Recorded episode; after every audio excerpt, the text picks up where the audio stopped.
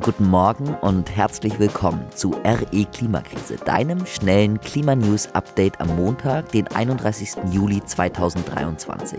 Mein Name ist Jasper Engelhardt und unsere Themen sind heute die folgenden. Statement des neuen Klimaratchefs. Der Mittelmeerraum heizt sich auf und Wasserstoff grün und blau. Los geht's. Statement des neuen Klimaratchefs zum 1,5 Grad Ziel. In seinem kürzlich veröffentlichten Statement äußerte sich der neue Chef des Klimarats, Stichwort IPCC, Jim Ski, zum womöglichen Scheitern der Einhaltung des 1,5 Grad Ziels. Laut Ski sollte man keine Untergangsszenarien ausmalen und so die Leute entmutigen. Das 1,5 Grad Ziel sei unglaublich symbolträchtig und die Welt, die würde durch das Scheitern nicht untergehen, aber gefährlicher werden. Eine Aussage, die impliziert, dass das Ziel möglicherweise scheitern könnte. Gleichzeitig räumt Ski ein, dass die finanziellen Mittel und die Technologien vorhanden sind, um die Erderwärmung zu stoppen. Man müsse nur Wege schaffen, diese richtig anzuwenden. So solle man nicht, Zitat, ständig Botschaften aussenden, dass wir alle dem Untergang geweiht sind, sondern den Silberstreifen am Horizont sehen. Zudem fordert er dazu auf, sich selbst zu engagieren und, Zitat, nicht nur auf dem Sofa zu sitzen und sich die Debatten über den Klimawandel anzuschauen.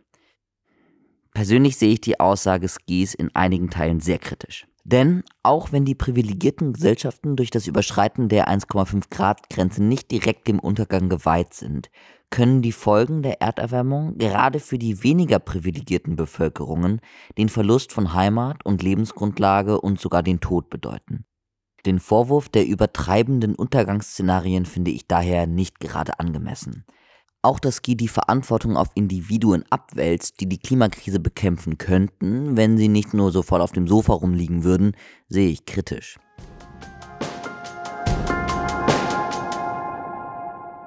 Mittelmeerraum heizt sich auf. Über die Hitze im Mittelmeerraum haben wir in den letzten Tagen und Wochen immer wieder berichtet.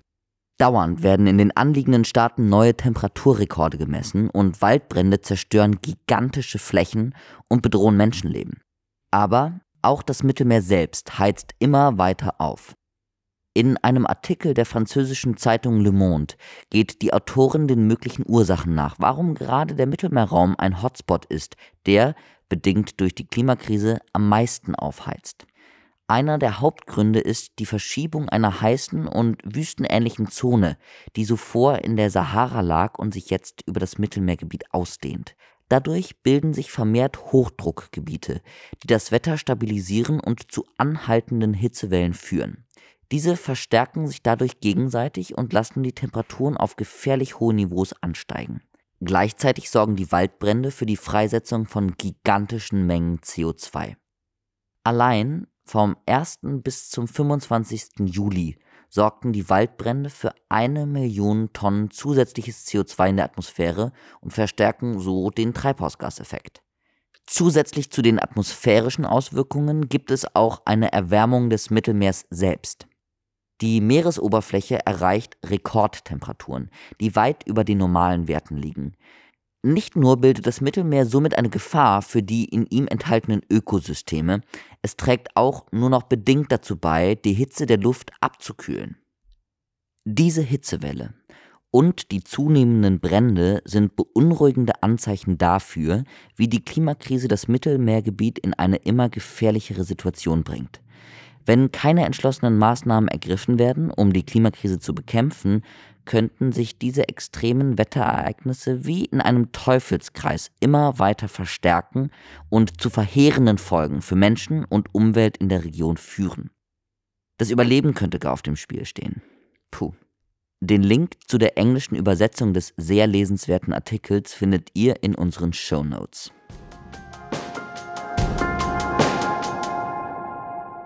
Wasserstoff grün und blau.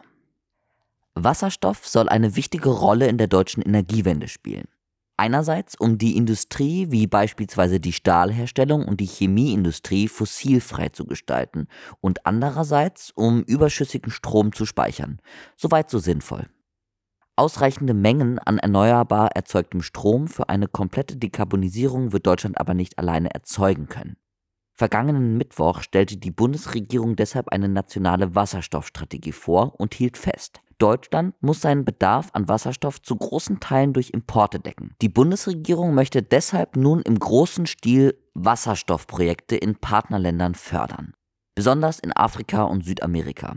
Bis 2050 sollen dann jährlich 45 Millionen Tonnen Wasserstoff importiert werden. Das ist so immens viel, dass ich beim Versuch auszurechnen, wie viele Frachtschiffladungen das wären, völlig konfus wurde. Naja, zur Orientierung. Um diese Menge Wasserstoff herzustellen, bräuchte man ungefähr viermal so viel Strom, als Deutschland derzeit pro Jahr verbraucht. Die Bundesregierung stellt also hunderte Millionen Euro zur Verfügung und beteuert, sie nur für Förderungen von klimafreundlichem Wasserstoff einzusetzen. Und da kommen wir zu Krux an der Sache. Es gibt verschiedene Arten von Wasserstoff. Grüner Wasserstoff ist solcher, der durch erneuerbare Energien erzeugt wurde. Rot heißt durch Atomstrom erzeugt. Grau nennt man Wasserstoff, der durch chemische Umwandlungen aus fossilen Brennstoffen, meistens Erdgas, generiert wird. Das bringt dem Klima natürlich gar nichts, weil dabei unverändert CO2 freigesetzt wird. Und blau gilt Wasserstoff, wenn Erdgas in Wasserstoff und CO2 umgewandelt wird, das CO2 aber nicht in die Atmosphäre entlassen wird, sondern unterirdisch gespeichert wird. Klimafreundlich nennt die Bundesregierung vor allem grünen und blauen Wasserstoff. Das ist aber mehr als debattierbar, denn die Herstellung ist nicht nur teuer und energieaufwendig, besonders bei blauem Wasserstoff entsteht im Herstellungsprozess, bei der Aufarbeitung und bei der Speicherung eine große Menge an CO2. Auch die Emissionen durch den Transport in Tankern, die natürlich weiterhin mit Schweröl betrieben werden, und die Umweltfolgen bei der Herstellung werden oft nicht beachtet. Das macht Wasserstoff viel klimaschädlicher als oft dargestellt. Vor allem von Umweltverbänden wird deshalb Kritik laut. Die FDP und irgendwie auch der Rest der Bundesregierung lassen sich davon aber nicht beirren und pochen weiter auf Innovationen und Technologieoffenheit. Offen ist die FDP aber nicht nur für Technologien, sondern auch für nette kleine Hinterzimmerdeals unter Freunden. Das Handelsblatt machte letzte Woche öffentlich, dass in Wissings Verkehrsministerium die Zuteilung von hohen Geldsummen zur Wasserstoffforschung wohl über private Sympathien lief. Der Vorstandsvorsitzende des Deutschen Wasserstoff- und Brennstoffzellenverbandes, Freund und Urlaubsbuddy eines führenden Abteilungsleiters im Ministerium, soll so Beträge in zweistelliger Millionenhöhe erhalten haben, um an Wasserstoffeinsatz in Mobilität und Verkehr zu forschen – Ganz schön krass. Und on top, das Wort Individualverkehr kommt in der neuen nationalen Wasserstoffstrategie kein einziges Mal vor. Die Ministeriumsfreunde bekommen trotzdem Unmengen an Fördergeldern. Ein Artikel über die Verkehrsministeriumsdeals, ein Text über die Folgen der Wasserstoffproduktion in Ländern des globalen Südens und einen kurzen Überblick über die nationale Wasserstoffstrategie haben wir euch in den Show Notes verlinkt.